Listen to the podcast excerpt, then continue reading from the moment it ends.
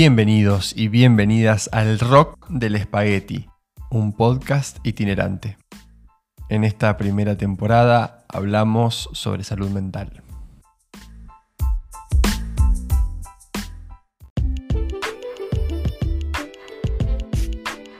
Hoy vamos a hablar sobre trastorno de la personalidad. Suena como importante, ¿no? Sí, sí, sí. Pero aparte suena como re, que es re descabellado. Como que está mm, todo muy mal con el con la denominación, digamos. A ver, a ver.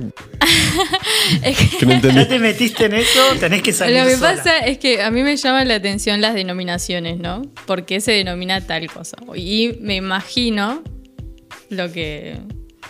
A lo que me. Bueno, a mí se me hace como que si hablas de trastorno de la personalidad, es como la, la im- la típica imagen de.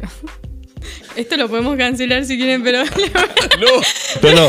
Esto, todo lo que estás diciendo va a entrar. Pero, ¿vieron? Va a entrar. Einstein, cuando en los dibujitos, cuando le ponen los pelos todos para arriba, que parece. ¿No lo vieron en dibujito? Pará, Chicos, pará, me están, me están Busca, refallando. buscalo ahí, tener el celular. A ver, a ver, mientras tanto. Busca, busca. Todo esto es, es en vivo, digamos. Esto queda, esto queda. Todo queda Yoli. No, no, no. Ustedes, si quieren, pueden seguir charlando. Yo voy a buscar la imagen. Vamos a pegar esta imagen. Bueno, a ver, a vos, eh, Feli, ¿cómo te, ¿cómo te resuena esta cosa de trastornos de personalidad? Para mí es re chocante eso, escuchar. El nombre. Sí. Mm. Sí, sí, la verdad que para mí también. Eh, pasa que, bueno, es como un diagnóstico muy frecuente. Y, y bueno, es como un, un rótulo medio fuertecito. A mí mucho no, no me gusta este, trabajar desde, desde ese lugar como de los trastornos de personalidad. Y aún así este, dialogamos sobre eso porque, bueno, en un equipo de salud, esta es una denominación de la CIE-10, que es la clasificación de enfermedades eh, que es de, de la OMS, ¿no? de la Organización Mundial de la Salud. Entonces es como que en un lenguaje común, cuando uno quiere como referirse a algún término eh, dentro del área de la salud mental, recurre a eso porque, bueno, tenemos que informar los informes, eh, ya sea la justicia, ya sea, qué sé yo, a, otras instituciones, tienen que ir con este formato porque es el formato donde, vamos a decir, todos nos entendemos. Entonces, bueno, entre esas cosas en las que todos nos entendemos supuestamente para la Organización Mundial de la Salud es que existen trastornos de la personalidad. Pero la verdad que es, es bastante, bastante fuerte. Yo creo que igual en algún momento lo, lo comenté eh, desde mi postura personal, no, no, no trabajo necesariamente con diagnósticos, pero bueno, en el ámbito público sí, este, de algún modo tenés que llamar a las cosas y este, hay, hay mm, eh, algún tipo de padecimiento que podría encuadrarse dentro de los llamados trastornos de la personalidad. Igual es algo como que no fue diagnosticado, o sea, por mucho tiempo, al menos lo que veo desde el ámbito privado, cuando he charlado sobre trastornos de la personalidad, no es algo que antes se diagnosticaba mucho y ahora se está diagnosticando un poco más. No sé si porque hay más información o... Pero se habla de que hace cinco años atrás no existía tan específico esto de hablar de trastornos de la personalidad.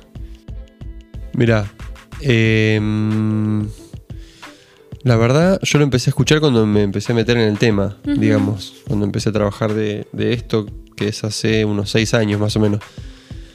Antes yo no lo escuchaba, la Claro. verdad no tenía ni idea, pero no sé si justo ahí medio se empezó a hablar. Este, quizá sí puede ser que ahora las personas, la población general, esté más familiarizado, por ejemplo, con el TLP o trastorno limítrofe de la personalidad o trastorno borderline de la personalidad, que es este, un padecimiento que, que, bueno, hoy eh, se diagnostica mucho. Sí. Eh, pero mm, de los otros trastornos de la personalidad yo no escucho como que se hable tanto, digamos.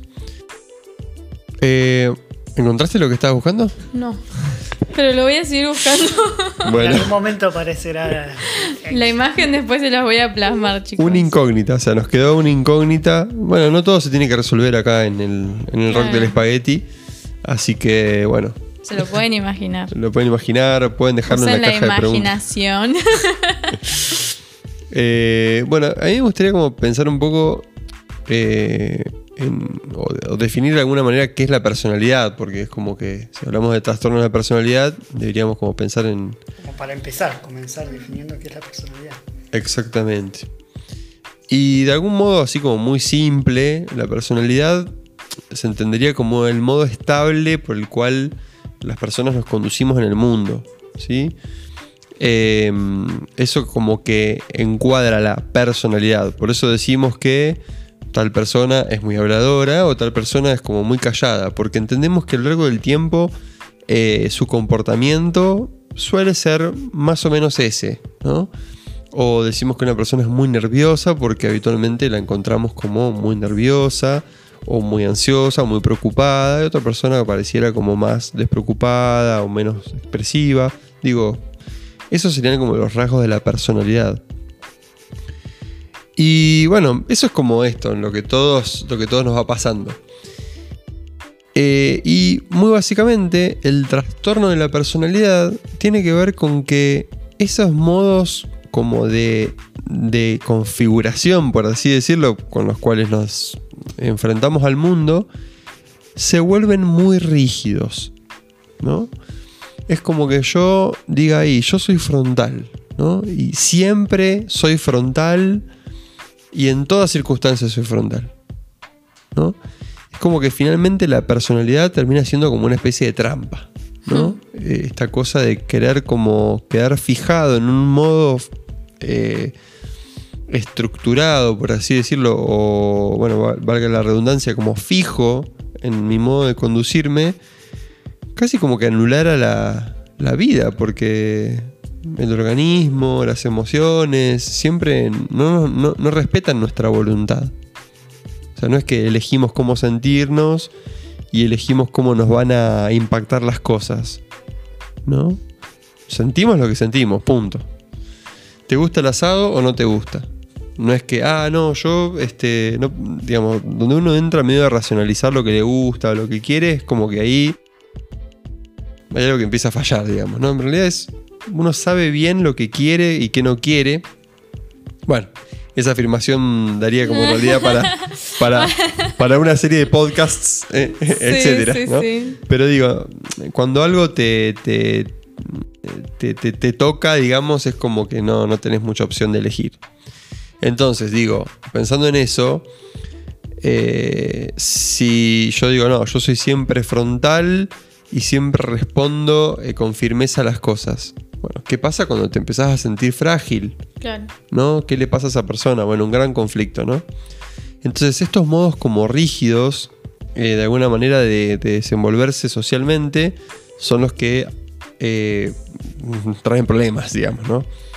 Y habitualmente decimos que las personas que reciben el diagnóstico de trastornos de la personalidad, o de algún trastorno de la personalidad, porque hay varios, por lo menos nueve, eh, decimos que esa persona no sufre tanto sino su entorno, ¿no? Esa persona es como que está, es así, es el modo en el que está cómodo, cómoda en responder de tal o cual manera, pero su entorno se ve por lo general muy perjudicado, ¿no? Eh, y bueno, básicamente es eso, ¿no? Los trastornos de la, de la personalidad. Bien. Sí, me quedé pensando, porque hoy en día se usa mucho la frase esta de que border. Sí. Bueno, ¿podrías como comentar un poco sobre, sobre eso? Sí, está buenísima la pregunta porque sí, esto es un diagnóstico que, que, que- que- que se, se hace mucho, Sí. diagnóstico. Y bueno, es el trastorno limítrofe de la personalidad o trastorno borderline de la personalidad. Ese padecimiento eh, por lo general está caracterizado por una persona inestable. ¿sí? Eh, personas inestables en sus relaciones, eh, consigo mismas, emocionalmente, tienen, este, digamos, acceden, digamos, al enojo de una manera muy, muy, muy vertiginosa y el retorno a la calma se vuelve como muy lento. ¿no? Son personas que justamente esto está caracterizado el cuadro por esto, inestabilidad afectiva, emocional. Por lo general son personas que tienden a eh, eh, oscilar entre la idealización y la desvalorización, ¿no? Es como, hoy sos fenómeno, lo mejor que me pasó en la vida, y al ratito sos lo peor que me pasó, ¿no? Eh, por lo general este, suelen también tener algún tipo de problemas con el consumo de sustancias, un consumo problemático este, o se autoagreden a veces como para paliar el sufrimiento y el dolor. Relaciones muy tóxicas también, ¿no? Claro, rela- relaciones como... Muy de dependencia. de dependencia emocional. Este, mm, eh, sí, por lo general sí, relaciones como muy problemáticas, donde puede haber violencia. eh, eh, la persona se, se caracteriza así por tener como estallidos, digamos. Eh, y bueno, muchas veces ideas de muerte o ideación suicida, ¿sí? intentos de suicidio, múltiples internaciones. Este, la verdad que son personas que, que la pasan como muy, pero muy mal. Y hay una, hay una investigadora eh, que se llama Marsha Linehan que desarrolló una línea de, de tratamientos muy específico, un tratamiento psicológico muy específico para este tipo de, de padecimientos, en donde ella observa que eh, de algún modo hay como dos grandes factores que determinan este, este padecimiento y uno es algún grado de alguna vulnerabilidad biológica, ¿sí? que le da a la persona como estos rasgos como emocionales de cierta variabilidad, etc. Y eso sumado con la invalidación emocional de su entorno. Y la verdad que esto se ve, yo lo de la vulnerabilidad biológica lo pondría como un poquito en pinzas, entre pinzas, pero yo le otorgaría como un rol muy fuerte a la invalidación emocional. Son Sí. personas que realmente, en, si uno explora la crianza de la persona, eh, se ha encontrado con un medio que no ha sabido... ¿No ha sabido? ¿Está bien? Sí. No supo. No su- sí, sí. Eh, como alojar sus sentimientos, a acompañar a la persona a experimentar lo que experimentaba y sin embargo siempre fue como este, eh, las emociones tratado de... eh, se las ha tratado siempre como de frenar o de moderar o de simplemente como... eh, no sé, criticar por tener o, eh, o experimentar tal o cual emoción. Lo, lo cual a la persona la deja como un lugar de, de mucha fragilidad y de no, no aprender a lidiar con sus emociones. Entonces llega a una etapa, digamos, eh, de la adolescencia o la adultez con muchas, muchas dificultades. Sí, ahí también podemos ver la importancia que ocupa la familia o el grupo primario en la constitución de la, de la personalidad.